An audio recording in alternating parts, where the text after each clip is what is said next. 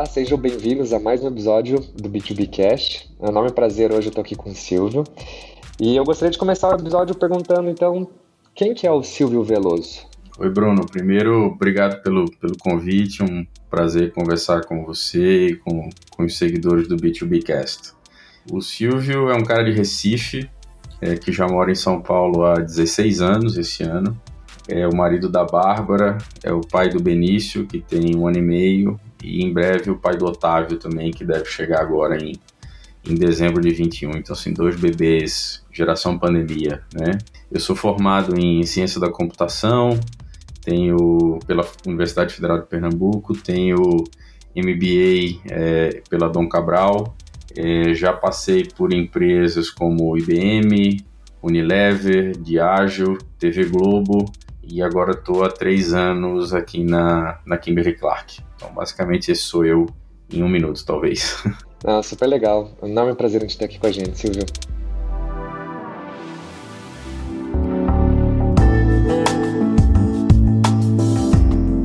Cara, dá um contexto pra gente, conta um pouquinho hoje como que a KC hoje, como que vocês fazem com a inovação, como que funciona pra gente explorar um pouquinho o mundo de vocês. Legal, Bruno. Acho que falar de inovação na, na Kimberly Clark é falar da história da companhia, basicamente. Né? Somos uma companhia global é, que vai completar 150 anos de fundação no ano que vem. Agora, 2022 vai ser um ano de bastante celebração aqui, porque é um, realmente um, marco, né? uma, uma companhia que existe, é, se reinventa e se perpetua já há, há 150 anos. E inovação é um dos, vamos dizer assim, dos pilares do DNA da companhia, tá? Só para te dar uma ideia, das oito categorias que a gente opera hoje, cinco foram criadas por nós mesmos. Trabalhar com inovação hoje na, na Kimberly Clark é também carregar um legado. É entender essa história e criar o próximo capítulo e como é que a gente posiciona a companhia na perpetuidade como uma empresa é, inovadora. Então, isso está, antes de tudo, no DNA é, da companhia. E essa inovação ela não se reflete só no ciclo de criação e inovação de produtos, né? Essa inovação está presente na forma como a gente toca os nossos processos internos, na forma como a gente enxerga a nossa relação com clientes e fornecedores e parceiros é, e os próprios consumidores. E aí tem vários exemplos para te contar, a gente pode ir explorando isso é, ao longo do papo, em como a gente dialoga com startups, por exemplo, é, em como a gente aplica métodos de inovação e agilidade para processar insights de consumidor e, e, criar novos produtos que se adaptem a novas necessidades e, e, e ocasiões de consumo. Então, assim, a, a, inovação tem, tem várias lentes, né? É, é, internamente a gente faz uso e, tenta potencializar todas essas lentes, né? não só para o que a gente é, propõe de valor para um consumidor através dos nossos produtos, mas também como a gente gerencia o nosso negócio internamente. Tá? Muito interessante. É, você comentou que vocês então trabalham com startups, né? Mas é o ponto de Open Innovation, né? Esse, esse programa de Open Innovation faz quanto tempo que vocês estão rodando ele? A gente, bom, a, a, gente já tem uma, uma história no Brasil de diálogos né, com, com, com startups. Né? Um exemplo que eu posso te citar é a marca Neve, a nossa marca de, de papéis higiênicos. Ela já tem um programa há bastante tempo que chama Banheiros Mudam Vidas. É, e a gente, dentro do contexto desse programa de Banheiros Mudam Vidas, onde a gente busca ajudar o país a endereçar esse desafio tão grande que é o saneamento básico, a gente fez um chamamento para startups que operam nesse, nesse segmento, buscando fazer ali uma espécie de programa de aceleração, entendendo o que, que, ela, o que, que elas fazem e como a gente poderia ajudar, como a gente poderia acelerar. Então, isso é um programa que a gente fez antes até de fazer um programa corporativo de, de, de inovação aberta.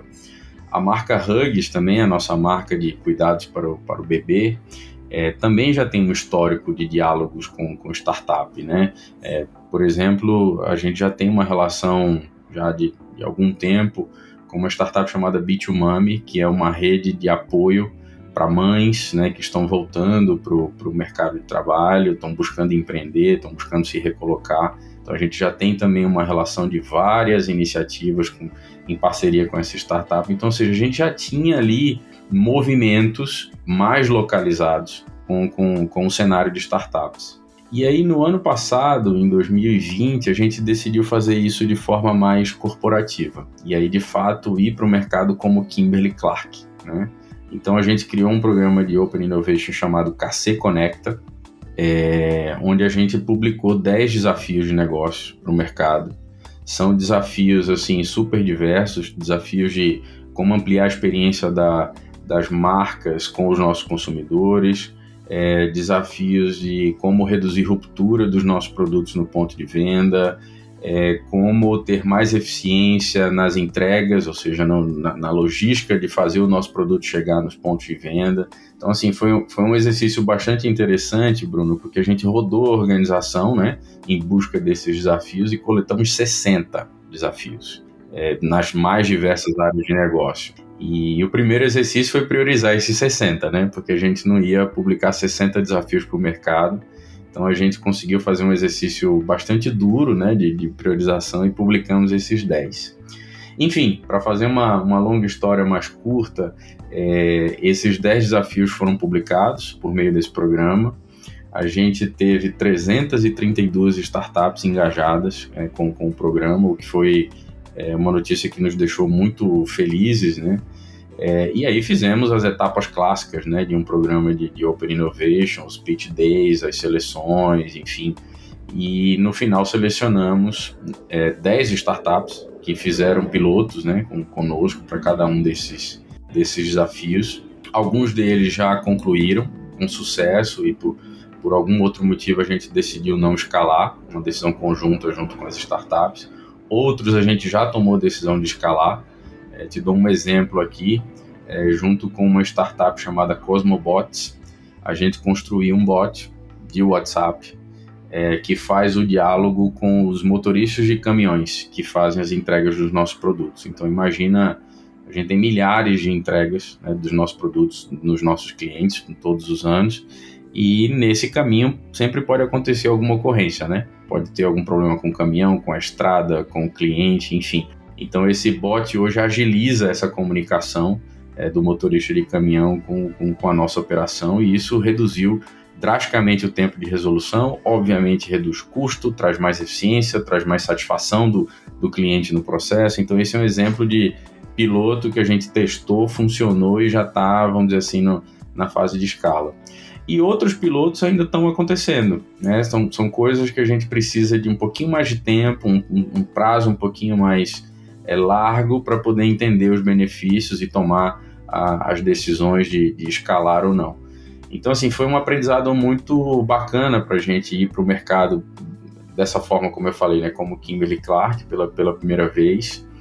É, tem um impacto muito positivo nos nossos colaboradores internamente tanto aqueles que participaram diretamente do programa, conduzindo algum piloto, sendo responsável por algum desafio, mas também com os outros também que não participaram, né, que, que viram ali uma empresa é, se abrir, né, abrir as portas é, para que esse ar fresco né, da inovação entre é, é, na companhia.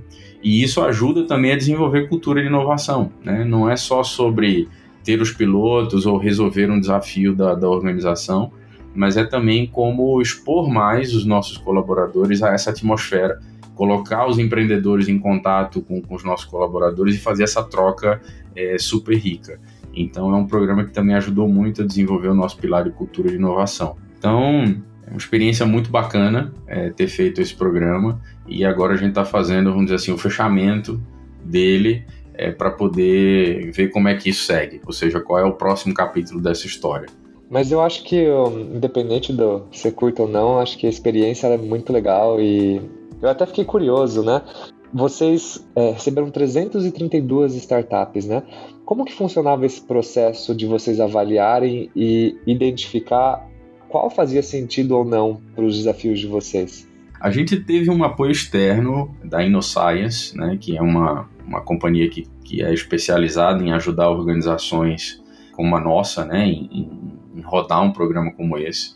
A gente estava rodando isso pela primeira vez. É óbvio que a gente não sabia exatamente como fazer, então isso também foi um, um aprendizado muito bacana ter a InnoScience junto com a gente, é, que já tem essa conexão com o ecossistema e trazendo para a gente a metodologia, os passos, os objetivos de cada etapa desse programa. Então, isso foi bastante importante nessa jornada. E a gente seguiu os passos de um primeiro filtro, né, onde a gente olhava o pitch deck das startups e analisava a aderência né, com relação ao desafio que a gente tinha na mão. A partir dessa etapa, a gente já fez um, um afunilamento, vamos dizer assim, reduzimos esse número de startups que a gente convidou é, para uma primeira conversa. Depois afunilamos mais ainda e chegamos de fato num pitch day, onde a gente conseguiu entrar mais em detalhe na solução, nos serviços, nos produtos que essas startups oferecem e como eles poderiam é, agregar valor nesses desafios de negócio. E aí finalmente tivemos o, o gate de, né, de decisão para quais startups a gente ia apostar para rodar os pilotos. É, então, assim, de, de, maneira muito resumida, esses foram as, essas foram as grandes etapas do, do programa para chegar nesses 10 pilotos finais. E você acha que, na sua experiência, ter terceirizado uma parte desse processo, no final das contas, assim, claro que foi benéfico, né? Mas você acha que se você tivesse feito isso dentro de casa, é, teria sido talvez mais demorado ou mais caro? Qual foi, acho que, o grande aprendizado de ter terceirizado o Open Innovation para quem né, tá pensando nisso nesse momento? A gente não terceirizou, tá, Bruno? Não é que a gente entregou o processo para que a InnoScience conduzisse, né? Foi um processo muito tocado a quatro mãos. O que a InnoScience trouxe para a gente foi a metodologia, né? Que passos seguir é, dentro desse processo, mas o nosso time estava o tempo todo junto, conversando com as startups, avaliando, conduzindo os pilotos, enfim. Então foi um processo muito colaborativo nesse aspecto, mas a, a contribuição da InnoScience foi fundamental para nos dar ali o, o, o, guia, né? A gente seguir os passos ali que, que a InnoScience já trazia com a experiência que ela tem no, no mercado. Então, assim, acho que no fundo foi um acelerador. Se a gente fosse tentar fazer isso por conta própria, esse processo de, de aprendizado por estar fazendo algo pela primeira vez, eu acho que com certeza teria sido mais demorado, mais custoso, enfim. Então, super valeu a pena ter um parceiro como esse.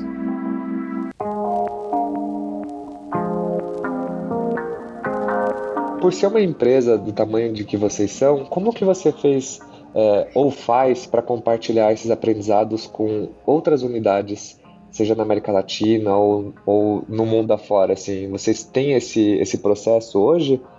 Esse processo de, de conexão com o mundo Kimberly Clark, vamos dizer assim, ele é um processo muito natural é, para a gente, né? A Kimberly é uma empresa global e, e faz uso de, dessa vantagem competitiva, né? De ser uma empresa global e compartilhar conhecimento, projetos, enfim.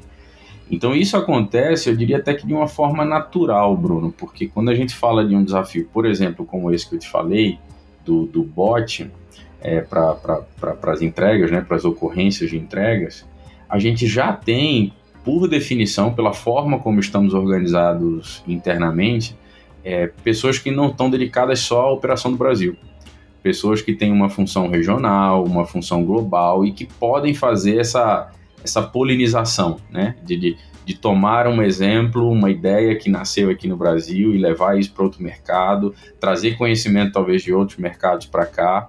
Então isso é uma coisa que está é, é nossa segunda pele aqui. A gente faz coisas que possam ter aplicabilidade, sem dúvida, localmente, mas que também possam ter escalabilidade em algum outro lugar. Então isso é a vantagem é, de ser uma empresa global e a gente tira muito proveito disso. Com certeza.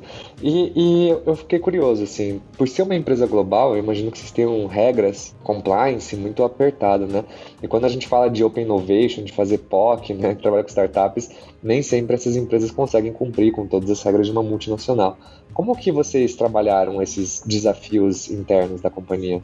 Tem uma série de aprendizados, Bruno, com relação a isso, porque de fato o nosso e acho que aqui não só da Kimberly Clark, né, mas de, normalmente de grandes empresas, os processos não estão estruturados para lidar com algumas dinâmicas específicas das startups. Então, se você roda um programa como esse e não tem essa preocupação de olhar para o seu processo de compras, de contratação, o teu processo técnico, às vezes de integração com uma startup como essa, os padrões de segurança, enfim, se você não está preparado para flexibilizar, algumas questões, esse programa não vai acontecer. Eu posso te contar aqui um caso que eu acho que é bastante engraçado até, tá? Desse, desse programa, bastante curioso.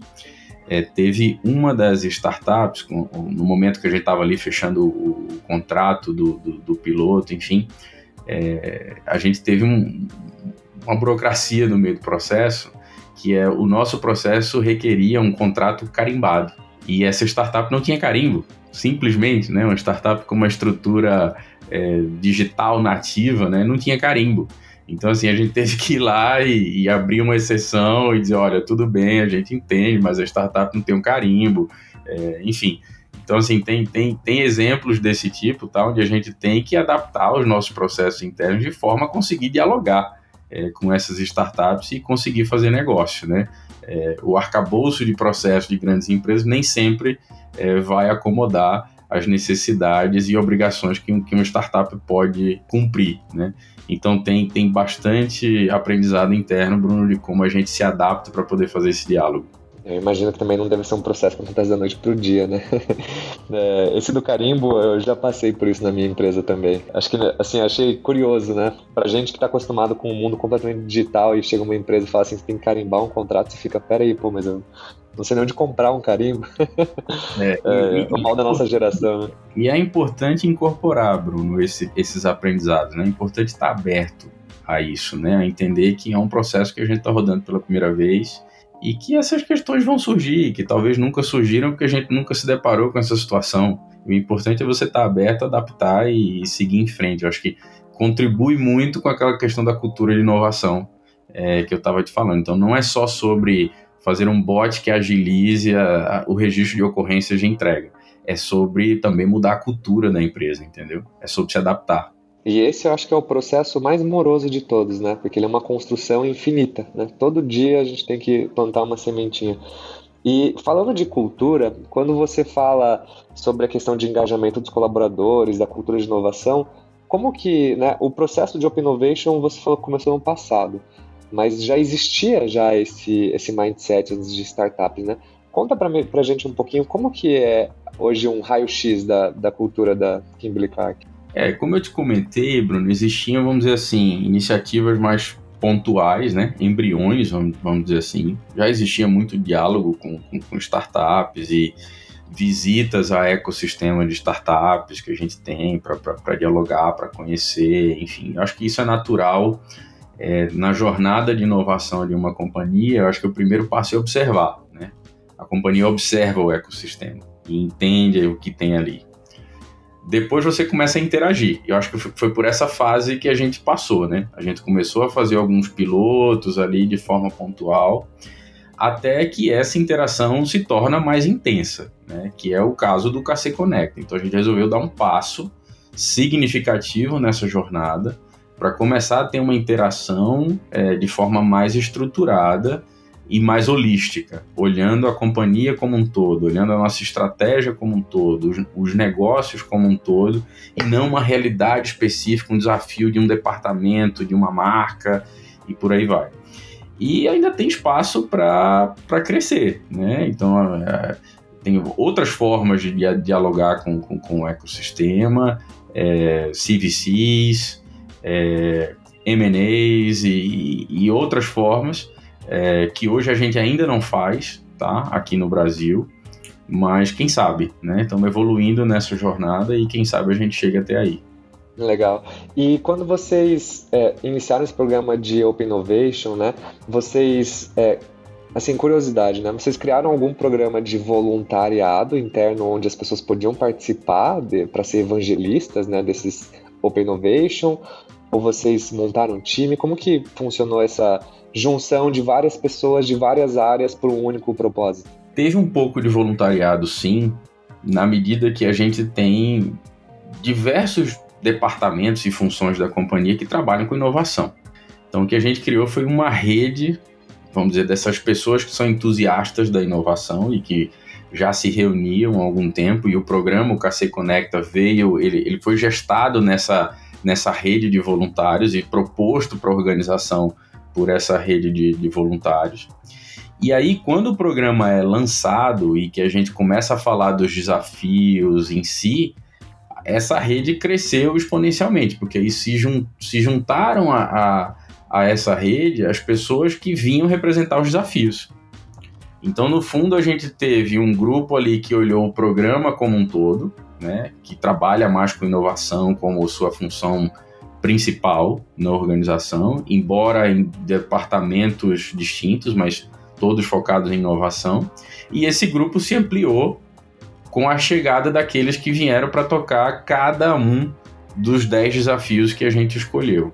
E, e, o que é mais importante aqui falar, Bruno, é que esse programa ele não estava no planejamento anual da companhia.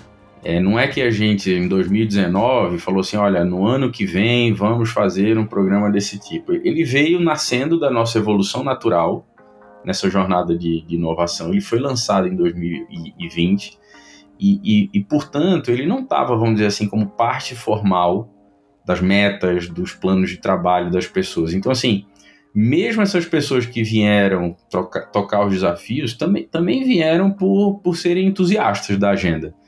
Porque isso não estava, vamos dizer assim, planejado com uma meta daquelas pessoas naquele ano. Ou seja, não foi pela força da meta, mas foi pela força de fato de acreditar no potencial da, da, da inovação.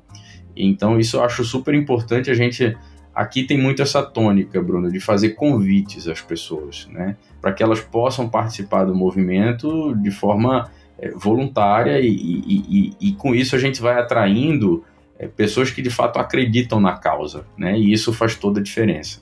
E o, o público que participa mais hoje, normalmente é um pessoal é que já tem mais tempo de casa e você vê que é necessário ter essa, esse tempo de casa porque tem uma, uma ciência dos processos ou não faz muita diferença. É mais uma curiosidade, né?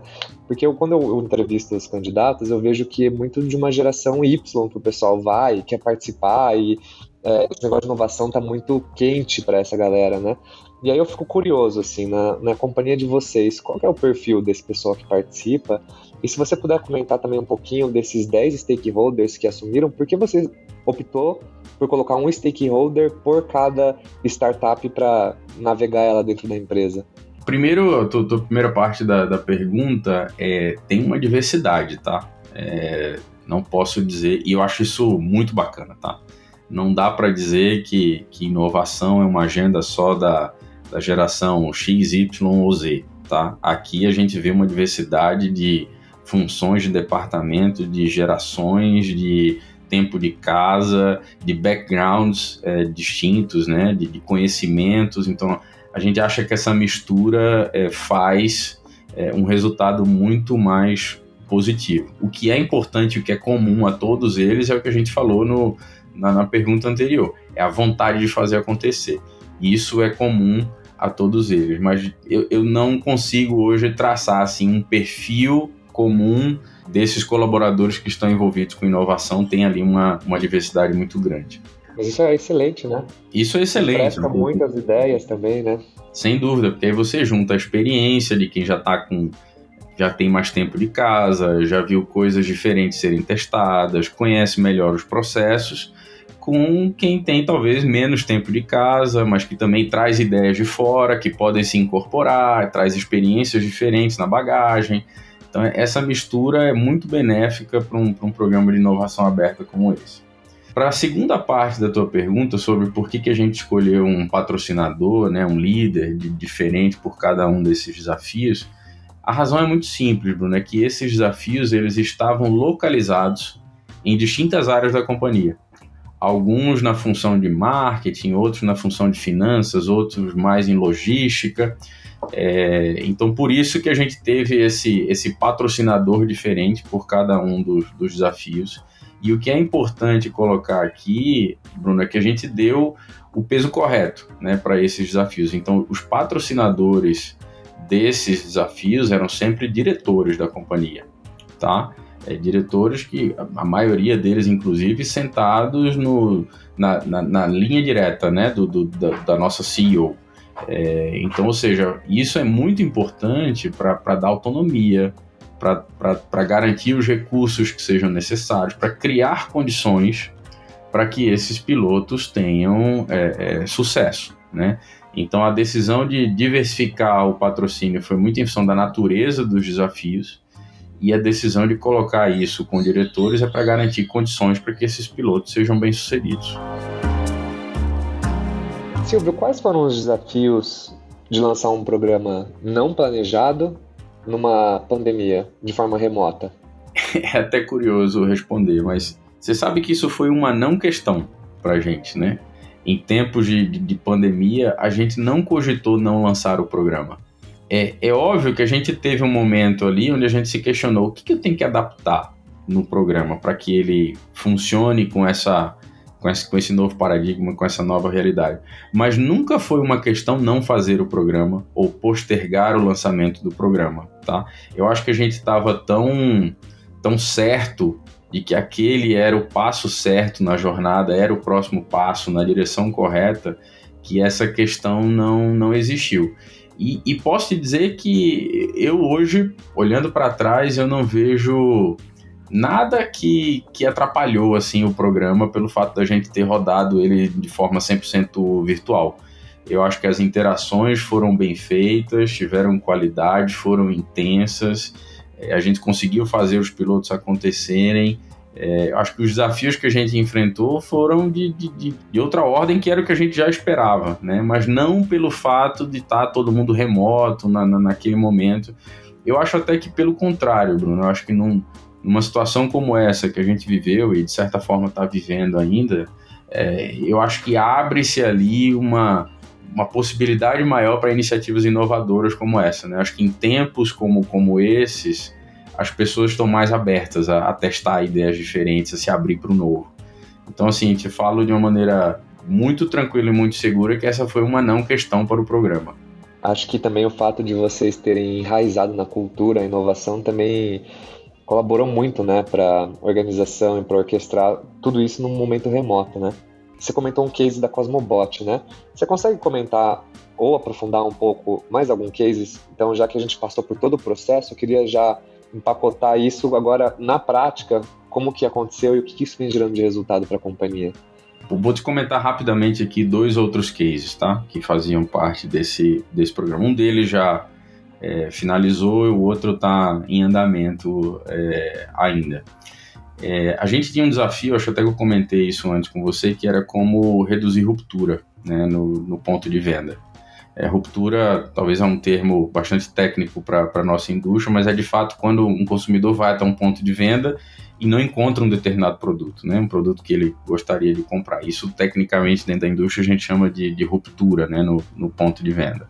É, e aí a gente fez um, um piloto né, com, com, uma startup chamada Beagle, e a Beagle nos ajudou a construir um, um algoritmo que tentava prever a ruptura.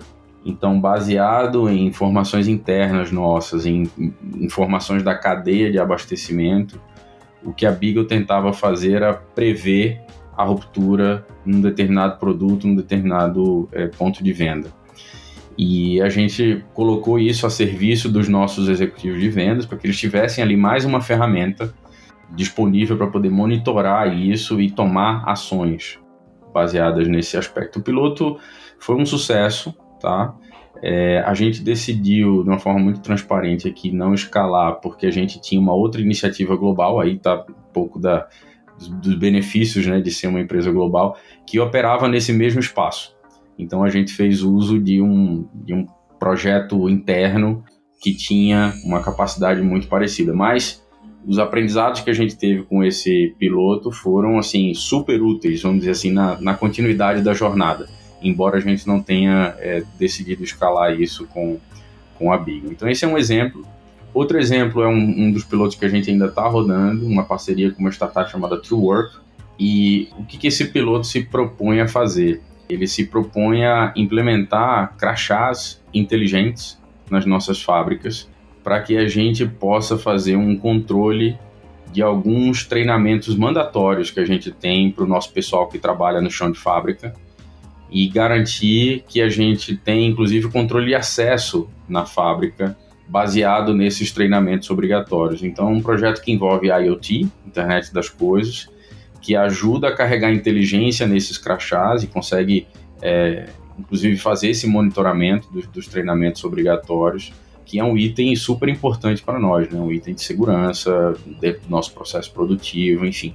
Então hoje esse, esse controle é feito é, de uma forma não, não tão automatizada assim, e esse piloto busca trazer um pouco mais de automação, mais tecnologia para esse processo. Então, dois exemplos aí, mais desses 10 desafios que, que a gente publicou para o mercado. Não, é super legal, cara. Eu, sinceramente, nunca tinha escutado uma solução parecida com essa, né? Crachá inteligente, assim, super criativo, assim, né? É, resolve um baita de um problema mesmo, né? Ainda mais no, a gente lida com tanta indústria no Brasil. E quais são os próximos passos agora, Silvio, que vocês criaram um programa, entenderam como funciona o jogo, trouxeram players para dentro de casa, escalaram alguns. O que vem agora? Primeiro a gente precisa concluir os pilotos que, que, que, ainda estão rodando, escalar aqueles que a gente já tomou a decisão, que agora viram de fato é, projetos né, da, da, da, da, organização, não são mais pilotos de um programa de Open Innovation, eles já se incorporam é, de fato ao, ao, ao, processo das áreas. A gente quer fazer uma avaliação né, de como foi esse programa. A gente já tem feito, mas estamos esperando finalizar os últimos pilotos para a gente ter uma avaliação, vamos dizer assim, mais ampla. Ver como é que foi o impacto em cultura é, de inovação. A gente tem, além do programa, é, é, Bruno, outras formas também de diálogo com, com o ecossistema, que exemplos que eu posso te dar. A gente tem uma parceria com o InovaBra, é, que a gente tem explorado é, de forma bastante positiva. Então, é uma outra forma de dialogar com o mercado que não apenas via o programa de inovação aberta como o KC Conecta. É, a gente firmou recentemente também uma outra parceria com o IPT, aqui dentro do, do IPT Experience. Então, talvez aí mais focado em, em, em ciências de materiais, inovação de produto. Então, essa é uma outra área que a gente quer explorar bastante. Então, acho que agora é, precisa finalizar essa, essa edição do, do programa para a gente fazer essa avaliação e ver como é que isso vai jogar agora em conjunto com esses outros veículos né, de diálogo que a gente tem com o mercado. O que eu posso te adiantar é que a gente vai continuar perseguindo ampliar essa cultura de inovação, que a gente vai continuar perseguindo impactar de uma forma positiva cada vez mais colaboradores da Kimberly Clark, que a gente vai continuar tendo as portas da organização abertas, porque a gente entende, Bruno, que não teremos soluções para os todos os desafios de negócio que a gente tem. Então, é, é, o fato da gente olhar para fora e ver startups, institutos, universidades que possam acelerar esse nosso processo de aprendizagem, que possam acelerar a nossa cultura de inovação, que possam trazer soluções que ajudem a resolver esses desafios rapidamente, isso para a gente é muito benéfico. Então, esse é o grande norte. A forma a gente vai adaptando baseado nos resultados que a gente obtém. Se você pudesse, Silvio, dar um conselho para você mesmo dois anos atrás, antes de estruturar esse programa de Open Innovation, o que, que você diria? Puxa, essa pergunta ninguém nunca me fez. Quando você fala conselho, normalmente a gente pensa em algum erro, né? É, que a gente cometeu, ou algo que a gente teria feito melhor. É, eu acho que eu teria talvez tentado mapear de uma forma mais proativa esses possíveis impactos que a gente teria nos nossos processos, como eu te falei, o processo é, do fluxo de contratação, do fluxo de fechamento de um contrato, de integração sistêmica, né, de APIs que vão para lá e para cá, segurança, enfim acho que eu tentaria ter previsto isso de uma forma mais antecipada, porque isso a gente teve que endereçar lá no meio da jornada. É, e aí sempre custa mais caro, né? Endereçar é, problemas lá no, no meio da jornada. Então acho que isso eu, eu teria feito diferente. Mas sendo bem sincero, Bruno, eu acho que eu tenho mais aprendizados assim positivos do que coisas que eu teria feito diferente. Eu acho que o engajamento que a gente gerou desde o começo com com a organização, com os patrocinadores, com a própria InnoScience, com as startups. Eu acho que isso foi super positivo. Eu acho que por qualquer ângulo que eu olho o programa, seja a quantidade de startups inscritas, seja a quantidade de pilotos que a gente fez, é, eu acho que todas essas métricas, a gente, apesar da gente não ter tido muita referência, né, primeira vez que a gente estava rodando um programa como esse, acho que todas essas métricas nos deixaram assim bastante satisfeitos. Então, surpresos de uma forma positiva.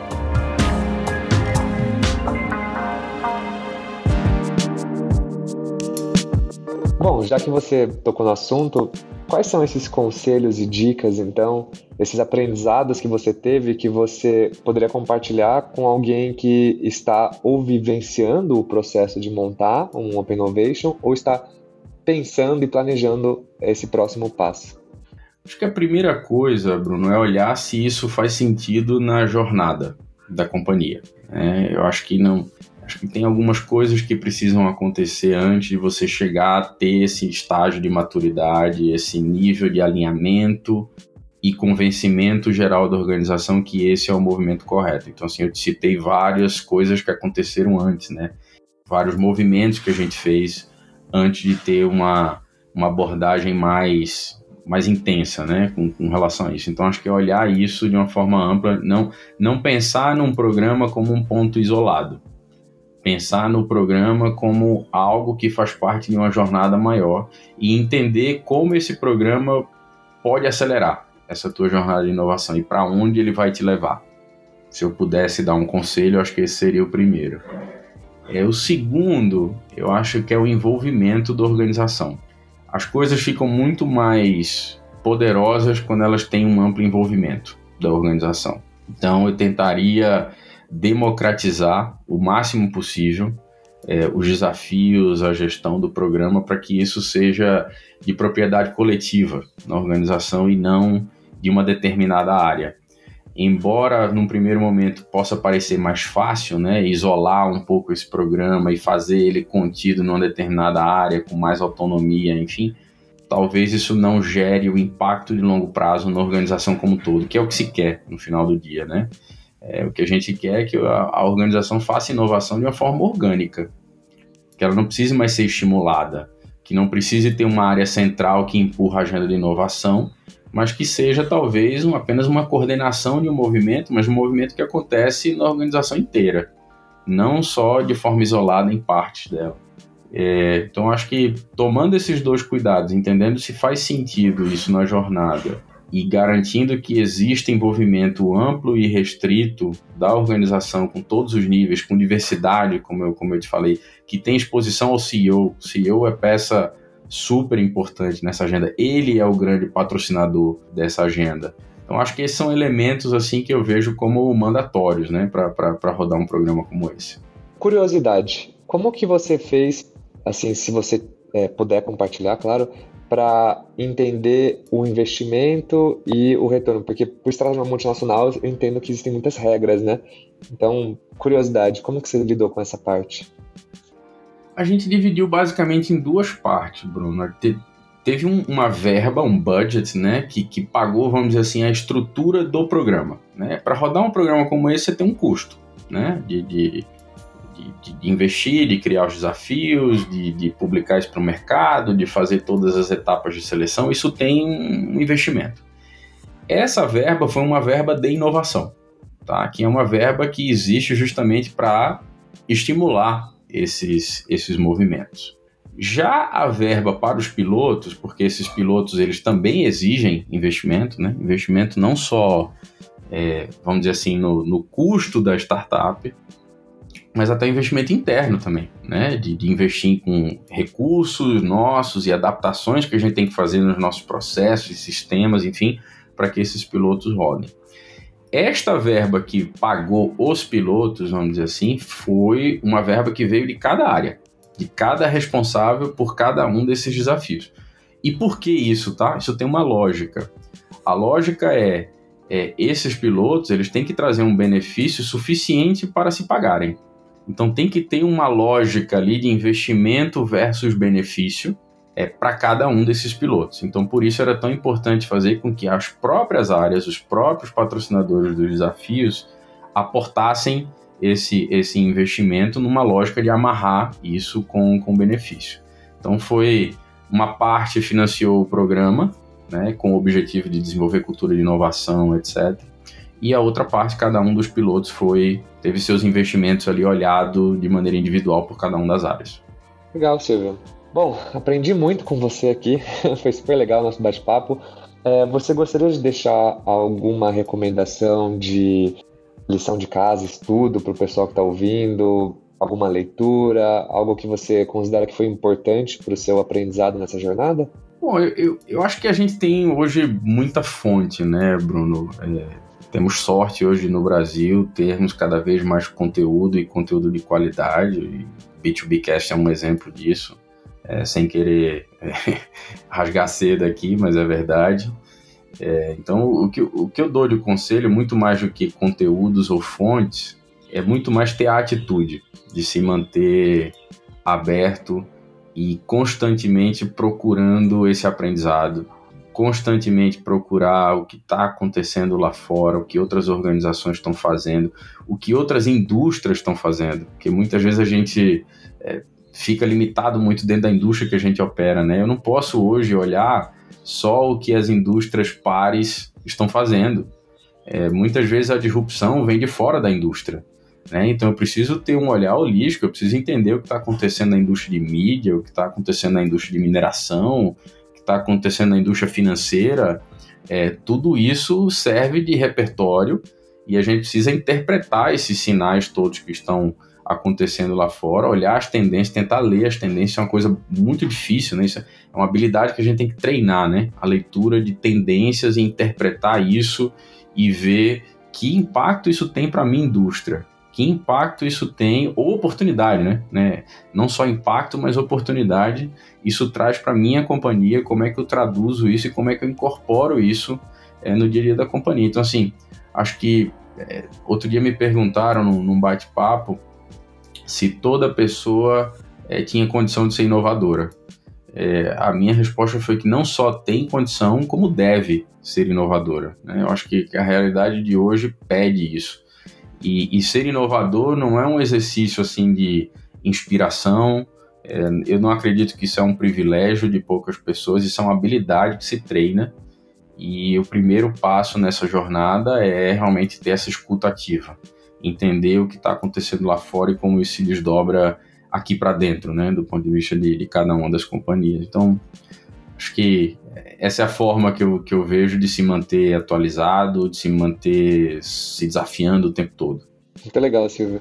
Bom, muito obrigado, Silvio, pelo seu tempo, pela participação. Eu tenho certeza que não só eu, mas muita gente vai sair daqui com a cabeça explodindo e fervendo de ideias. E Cara, brigadão, viu? Foi um enorme prazer a gente ter aqui no programa. Um prazer também, Bruno. Obrigado pelo convite. Um abraço.